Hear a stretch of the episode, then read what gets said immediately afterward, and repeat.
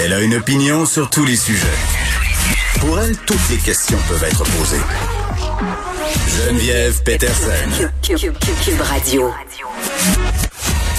Salut tout le monde, j'espère que vous allez bien. J'espère aussi que vous avez profité de votre week-end. Plusieurs sujets aujourd'hui pour ces deux prochaines heures et demie. On va avoir avec nous le ministre de l'Environnement, Benoît Charret, par rapport aux annonces, ce nouveau plan vert euh, qui est connu aujourd'hui. Annonce majeure entourant quand même les véhicules, la vente de véhicules à essence interdite au Québec en 2035. Ça paraît loin, mais c'est prêt en même temps.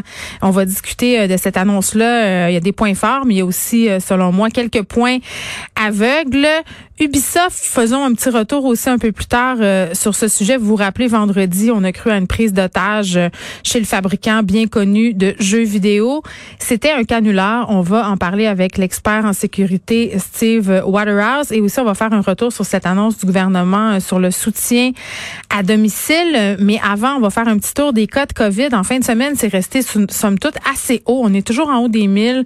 On a frôlé le 1500 cas. Aujourd'hui, on est à 1200 118 cas euh, confirmés de COVID-19. Et là, le gouvernement est en train d'étudier la possibilité d'autoriser des soupers à Noël de 10 personnes de trois foyers différents. Je trouve ça quand même beaucoup. Honnêtement, je trouve ça quand même beaucoup.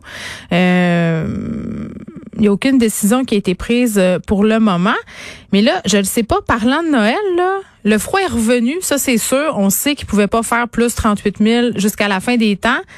Mais vraiment, les gens se sont garochés en fin de semaine pour décorer leur maison. J'ai l'impression que c'est plutôt qu'à l'habitude, on nous avait aussi encouragé au niveau du gouvernement à le faire, là, à décorer nos maisons pour se remettre de la mine dans le crayon, comme on dit. Moi, j'étais un peu la gringe de Noël, mais je dois avouer que cette année, je me sens un peu emportée par ça. Je me dis, ah, peut-être que ça serait moins déprimant, justement, d'installer euh, des décorations, d'installer tout de suite mon sapin. Mais dépêchez-vous si vous voulez acheter un sapin de Noël parce que euh, il y a un risque de pénurie. La demande n'a jamais été aussi forte pour les sapins de Noël. Et il y a plusieurs écoles aussi maintenant qui se financent comme ça. On reçoit un courriel euh, fin octobre, début novembre pour nous dire euh, achetez votre sapin de Noël via l'école. Plusieurs organismes aussi qui font ça, mais il y a toujours les bons vieux marchés de Noël où on peut aller acheter notre sapin. Mais déjà, paraît qu'on est en train de se demander comment on va fournir la demande. c'est la même chose pour les décorations.